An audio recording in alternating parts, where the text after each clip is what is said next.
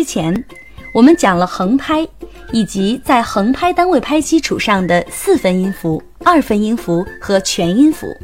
下面，我们来看一下将四分音符精细划分后的小时值音符都有哪些吧。如果用一个蛋糕来比喻一个四分音符的话，当蛋糕被分成两份后，半个蛋糕就用一个新的音符来表示，这就是八分音符。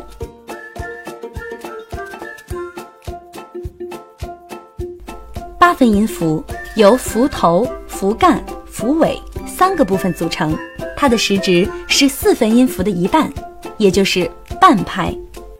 我们用节拍器来感受一下，半拍的速度会快一倍。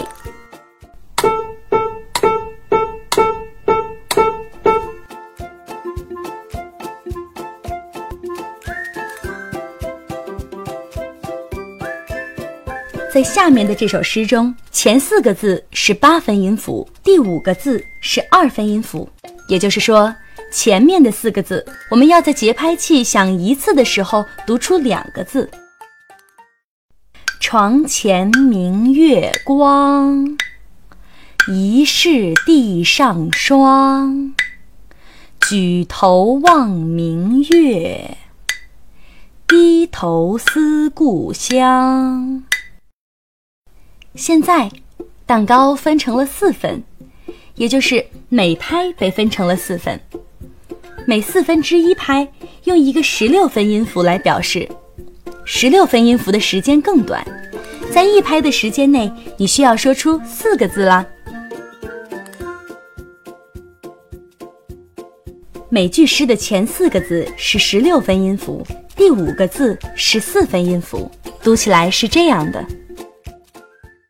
床前明月光，疑是地上霜。举头望明月，低头思故乡。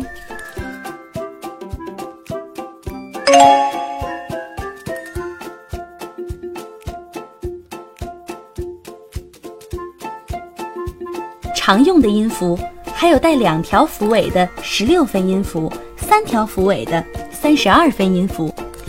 这些音符的产生与十六分音符的原理是一样的。为了方便大家记认这些用于表示精细划分的音符时值，我们可以这样辨认：代表半拍的八分音符比四分音符多了一条符尾；代表四分之一拍的十六分音符是两条符尾。每增加一条符尾，音符的时值将会减半。同样的道理，三十二分音符有三条符尾，因此。它是十六分音符时值的一半。从理论上讲，时值的划分可以无限对半切分下去，符尾也会不断的相应增加。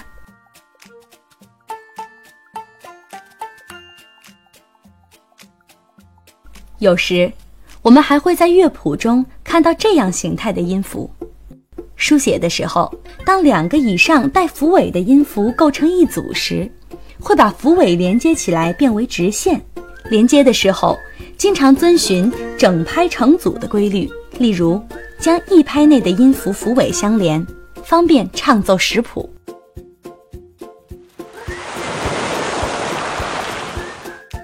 在音符的大家族中，全音符像是一个母亲，其他音符的名字都是以全音符为基础依次命名的，比如。二分音符的含义其实就是将全音符分成两份，四分音符则是将全音符分成四份，八分音符、十六分音符分别表示全音符的八分之一和十六分之一。